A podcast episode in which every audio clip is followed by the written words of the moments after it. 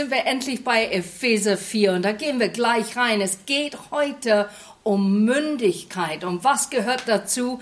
Geistliche Reife und Wachstum.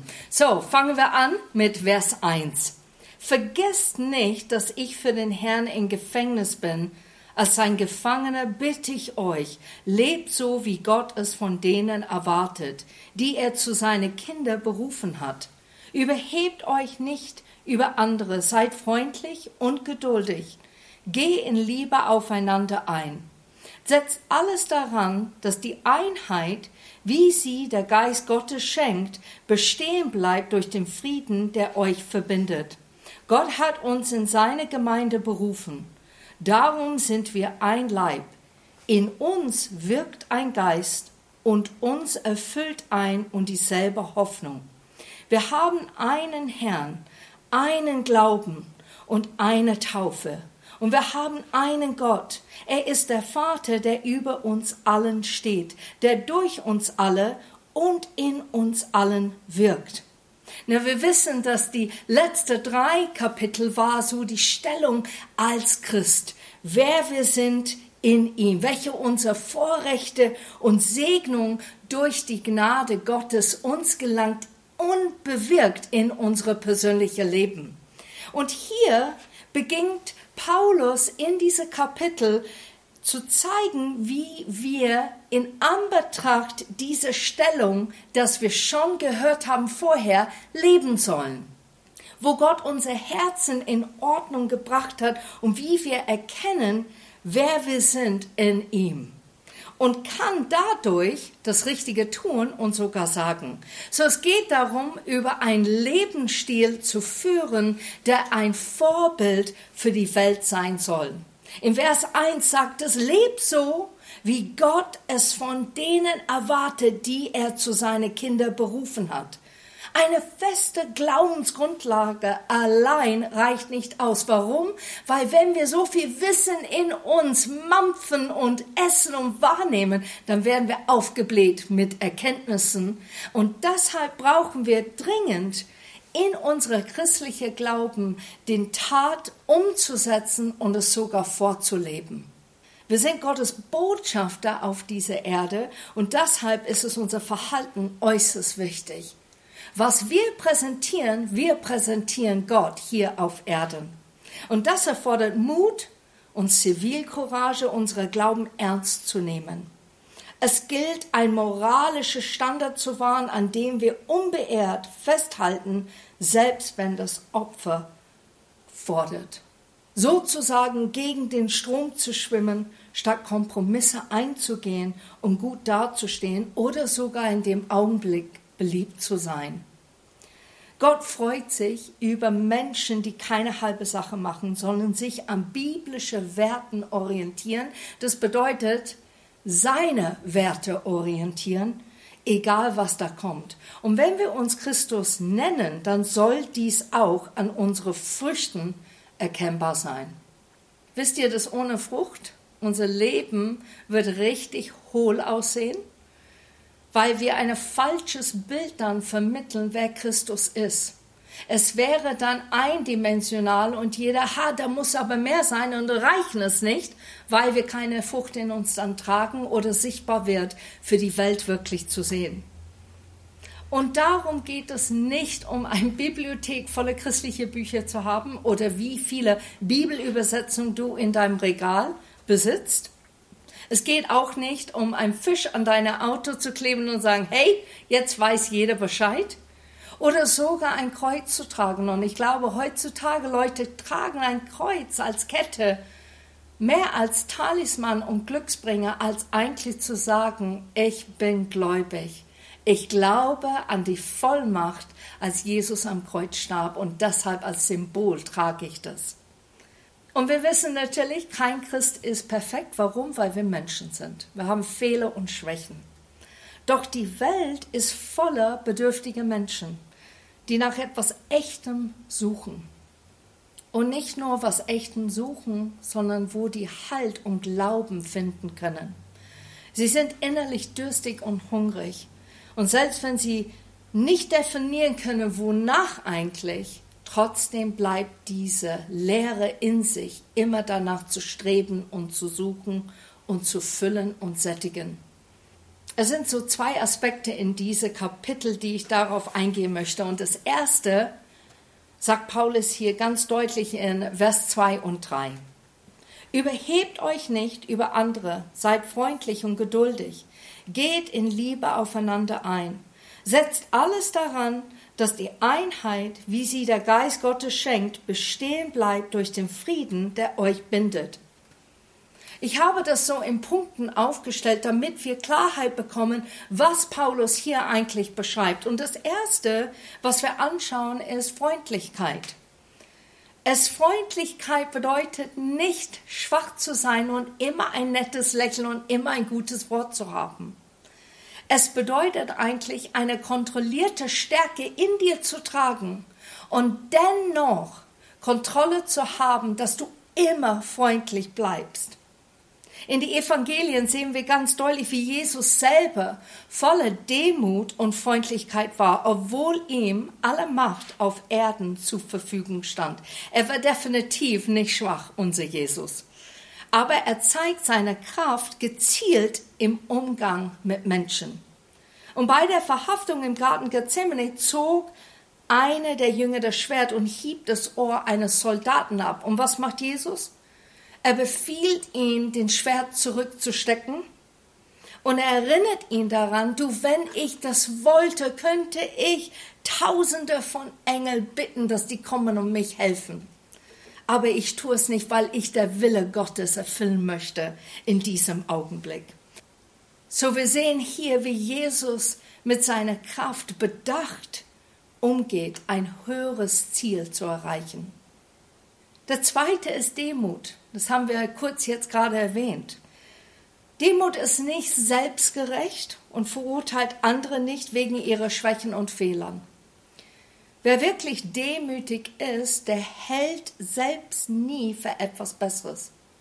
Selbsterkenntnis hilft uns, Demut zu entwickeln. Wenn wir uns selbst kennen, und unsere eigenen Schwächen ansehen und bewusst sind, dann bewahrt uns das tatsächlich davor, überheblich zu werden. Und Jesus hat uns Demut vorgelebt. Er bestand nicht auf seine göttlichen Rechten. Er hatte alle Recht, aber er bestand darauf, als Mensch hier auf Erden zu leben und Gott zu zeigen durch diese Menschlichkeit. In Johannes 13 sehen wir ganz deutlich, wie Jesus diese Demut zeigt. Und zwar, der wäscht die Füße von seinen Jüngern. Wer wirklich demütig ist, der erkennt, dass er auch Wichtigeres gibt, als Recht zu haben. Recht zu haben wird heutzutage stark überbewertet. Es verschafft unserem Ego in dem Augenblick eine vorübergehende Befriedigung. Doch es trägt nicht dazu bei, dass wir geistlich reifen und Demut tatsächlich entwickeln. Interessant ist auch, das Gegenteil von Demut Stolz ist, was wiederum die Wurzel aller Sünde ist und viele zwischenmenschliche Probleme verursacht. Das dritte Punkt ist Selbstbeherrschung. Dank sei Gott ist die Selbstbeherrschung eine Frucht des Heiligen Geistes. Und das können wir nachlesen in Galater 5,22. Und weil es ein Frucht der Heiligen Geistes ist und weil der Heilige Geist in uns wohnt, diese Same existiert in uns. So, wir müssen es gießen. Wie können wir es gießen? Indem, dass wir üben, Selbstbeherrschen zu wirklich in dem Alltag zu zeigen. Ich gebe ein Beispiel. Vielleicht hast du ein Bedürfnis, immer Vorrang zu haben in einem Gespräch, immer das erste Wort. Dann übe mal unter deine Freunde oder Firmenkollegen, einfach dich zurückzuhalten. Statt gleich zu erzählen, stelle Fragen. Lass die andere teilnehmen an dein Leben, indem dass du Interesse zeigst. Und nimm nicht ihre Thematiken als Sprungbrett für deine Themen, damit du reinkommen kannst. Das ist Übung. Und Übung, wissen wir in Deutsch, macht der Meister. Oder zum Beispiel, du hast ein Problem mit Bewegung. Dann fange an, in deiner Arbeit statt der U-Bahn die drei Stationen zu Ende zu fahren, sondern steig früher aus und lauf den Rest des Weges. Einfach damit du anfängst, wo du bist mit Selbstbeherrschung. Oder vielleicht die Selbstbeherrschung geistlich gesehen. Zeit mit Gott. Widme Gott eine Uhrzeit, stelle eine weg und sag, das ist der Zeit, in dem ich meine Gott begegne. Aber wisst ihr, wo es anfängt mit Selbstbeherrschung? Indem, dass du anfängst. Indem, dass du gleich es machst und nicht das überlegst, sondern fang einfach an. Das vierte ist Geduld. Ich liebe diese Gebete. Herr, schenk mir Geduld und zwar jetzt. Und ich glaube, wir lachen und schmunzeln ein bisschen darüber, weil wir alle das kennen. Herr, ich brauche jetzt Geduld, jetzt absolut. Aber wisst ihr, das wahre Geduld beherrscht und agiert in Ruhe. Und das liebe ich, ohne die Ruhe zu verlieren in Momenten. Das ist wahre Geduld. Geduldige Menschen können mit schwierigen Situationen umgehen und auch sogar mit Personen besser umgehen, weil sie es gelernt hat, innerlich Ruhe zu warten und auch zu warten einfach. Die goldene Regel aus Matthäus 7, Vers 12 lautet, so wie ihr von den Menschen behandelt werden möchtet, so behandelt sie auch. Und wie oft wünschen wir, dass Menschen trotz unserer Schwäche, trotz unserer Fehler uns verstehen oder Verständnis zeigen. Und das könnt ihr noch vertiefen ein bisschen in Hebräer 6, Vers 11 und 12, könnt ihr nachschauen zu Hause. Und zu guter Letzt hilft uns die Geduld gepaart mit unserem Glauben, um die Erfüllung der Verheißung des Wortes Gottes tatsächlich zu erleben. Im Glauben gibt es Wartezeiten. Und das kennt ihr bestimmt, wenn ihr Gebet losgeschossen habt zu Gott und ihr müsst warten auf die Antwort, ihr müsst warten, dass es Realität wird.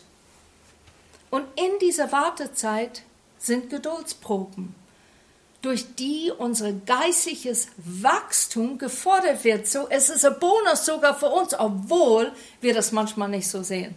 Der Bonus ist, wir wachsen, wir reifen, wir werden mündiger in das Warten.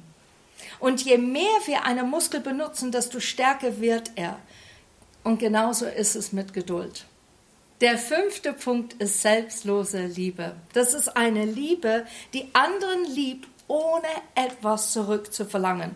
Und somit das Gegenteil der weltlichen Liebe, der uns sagt, wenn ich dich liebe, dann bekomme ich zurück, dann erwarte ich, was kannst du für mich tun?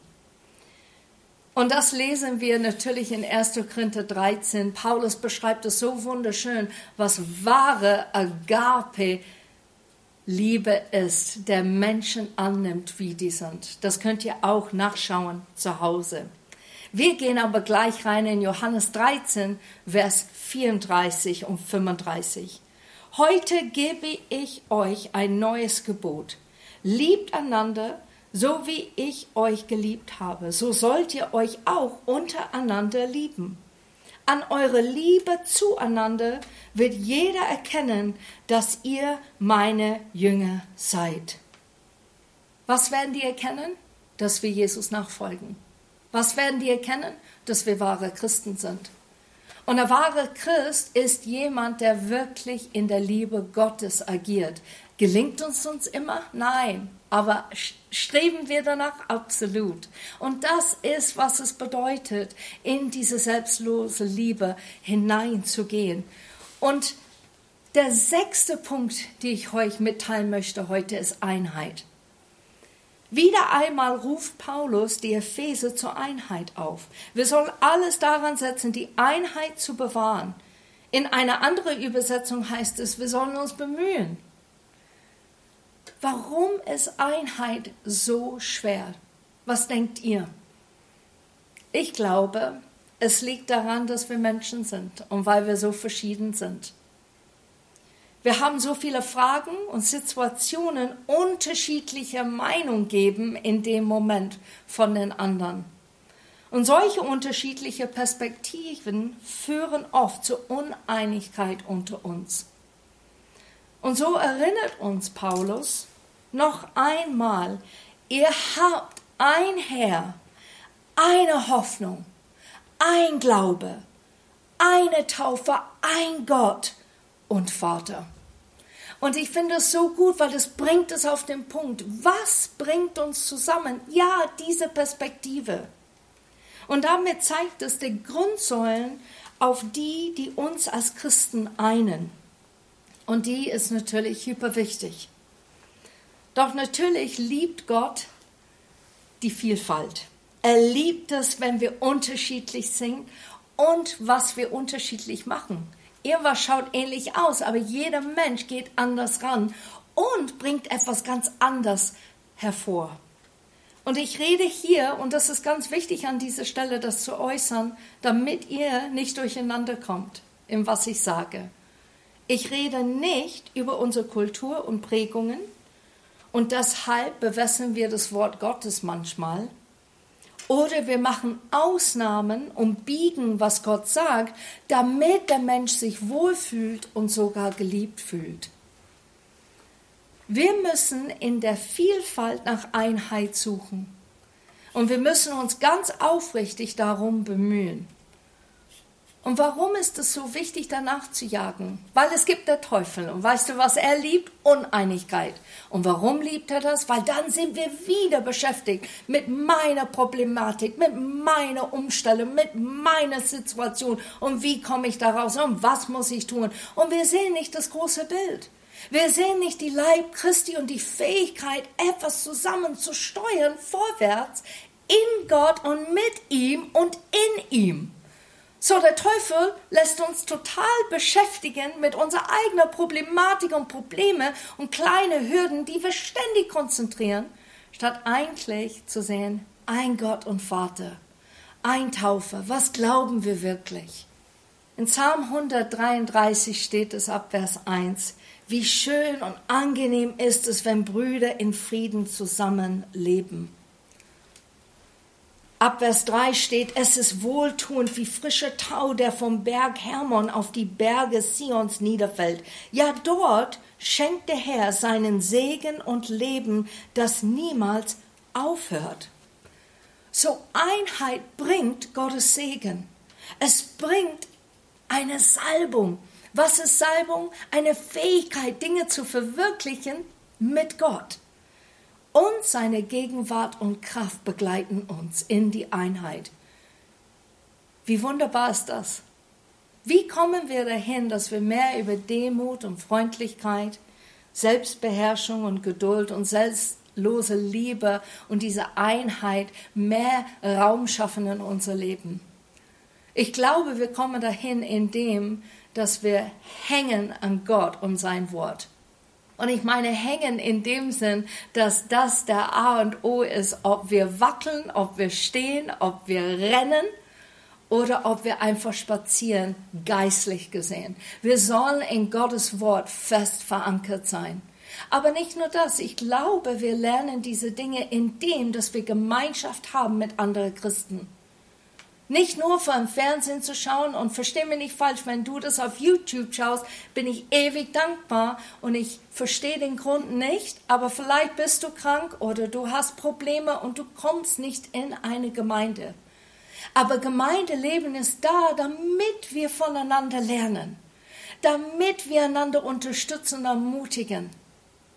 Und du gehörst dazu. In Epheser 4, Vers 7 steht, jedem Einzelnen von uns aber hat Christus besondere Gaben geschenkt, so wie er sie in seiner Gnade jedem zugedacht hat.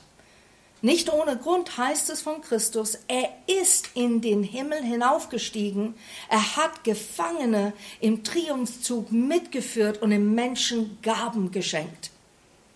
Christus hat jedem ohne Ausnahme jedem. Da kannst du da sitzen heute und sagen, Jesus meint mich. Das kannst du laut sagen. Und er hat dir besondere Gaben gegeben. Schau nicht auf jemand anderes Talent. Schau nicht auf was andere tun können und vergleiche es nicht mit deiner. Du hast Begabungen, die von Gott gegeben sind, Befähigungen, die Gott dir zutraut und sagt, du machst es hervorragend. Und mit dieser Gabe spielen wir alle eine Rolle in seinem Gesamtplan für den Leib Christi. So, wir haben diese Gaben und Fähigkeiten, die wir brauchen, um den Auftrag von Jesus weiterzuführen. Und jetzt gehen wir gleich in Vers 11. Einige hat er zu Aposteln gemacht, einige reden in Gottes Auftrag prophetisch und andere gewinnen Menschen für Christus. Wieder andere leiten die Gemeinde oder unterweisen sie im Glauben. Sie alle sollen die Christen für ihren Dienst ausrüsten, damit die Gemeinde Jesu aufgebaut und vollendet wird. Dadurch werden wir im Glauben immer mehr eins werden und den Sohn Gottes immer besser kennenlernen. Wir sollen zum mündigen Christen heranreifen, zu einer Gemeinde, in der Christus mit der ganzen Fülle seiner Gaben wirkt. So, wir haben Apostel, Evangelisten, Hirten, Lehrer, Propheten. Ja, Gott sei Dank. Die sind alle vorhanden in unserer Gemeinde. Da muss man nichts tun, können wir jetzt chillen, bisschen zurücklehnen, weil die machen die Arbeit.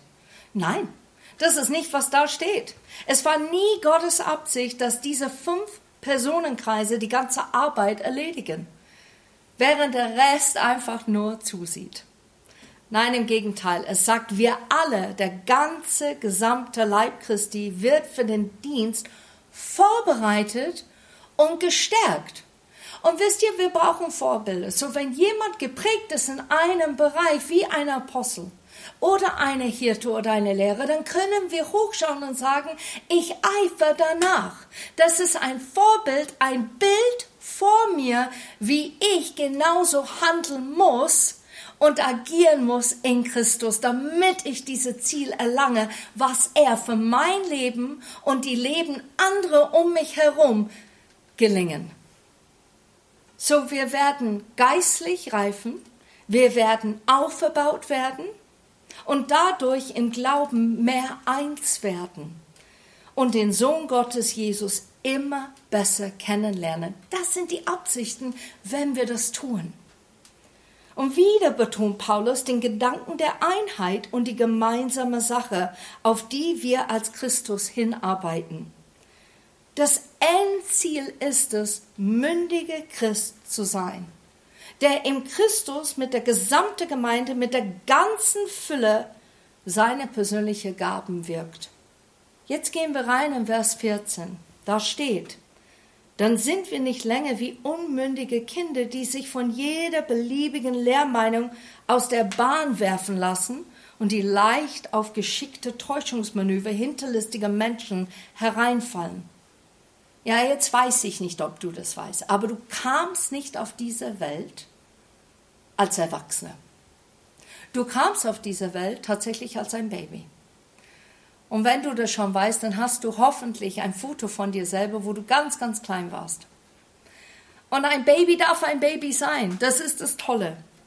Es darf abhängig von Erwachsenen sein. Es darf nur schreien und dann wird es aufgehoben und geschüttelt und beruhigt, gefüttert, Windelwechsel und so weiter. Und in unser Gesetz hier in Deutschland, mit 18 bist du volljährig. Und ich muss ehrlich sagen, hm, nicht so ganz.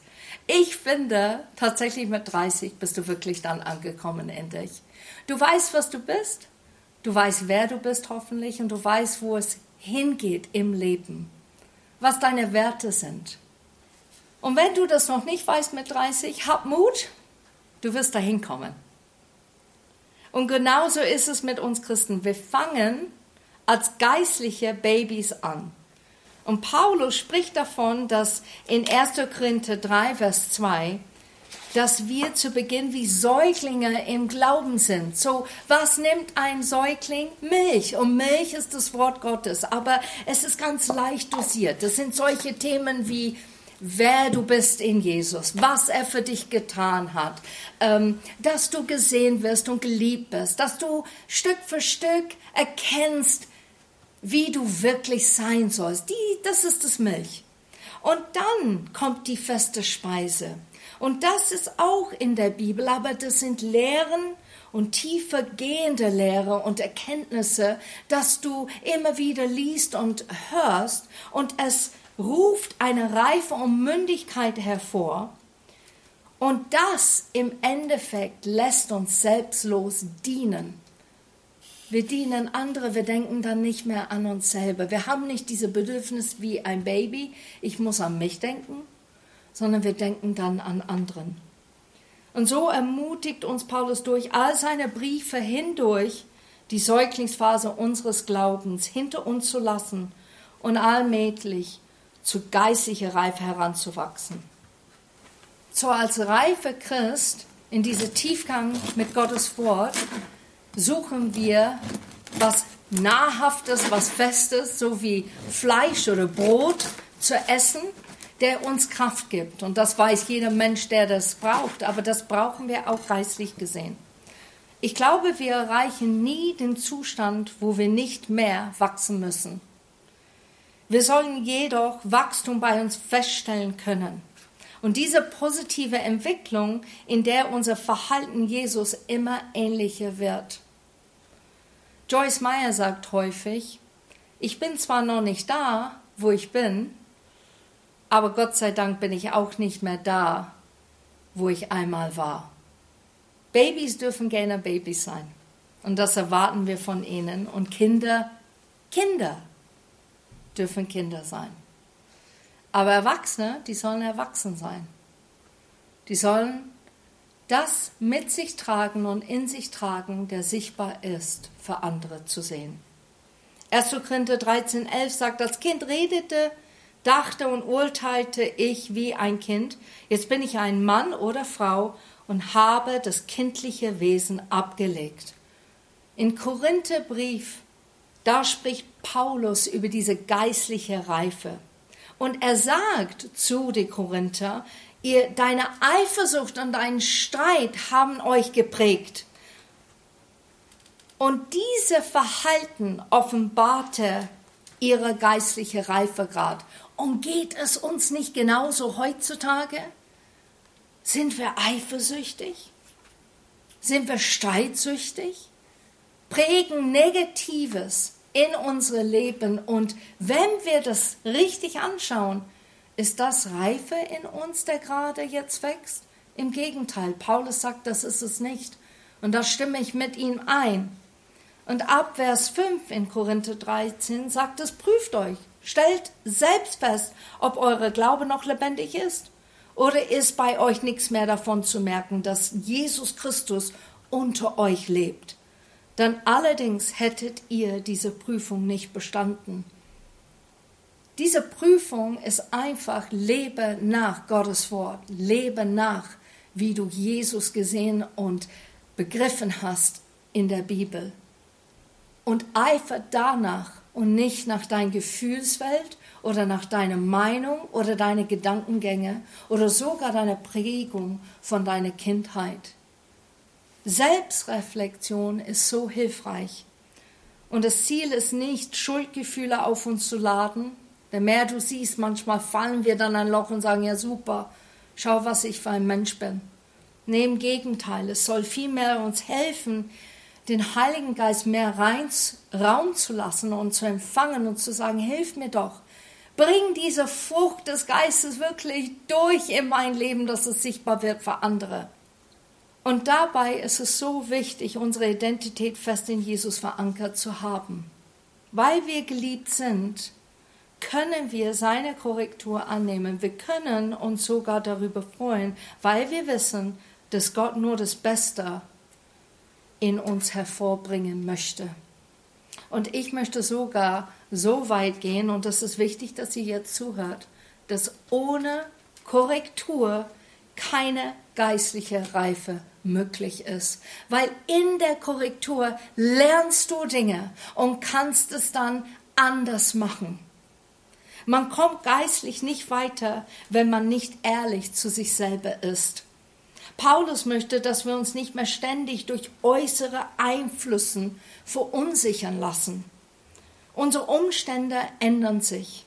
Aber Gott bleibt derselbe. Ist das nicht wunderbar? Gott bleibt, der ist derselbe gestern, heute in alle Ewigkeit. Man muss das echt überhaupt meditieren. Meditieren, nimm nur den Satz und sag Gott, du bleibst dasselbe. Gestern, heute und in alle. Du veränderst dich in kein, keinster Weise. Das ist so tröstlich und so ermutigend. Und es soll uns eigentlich anspornen, besser zu werden in Gott.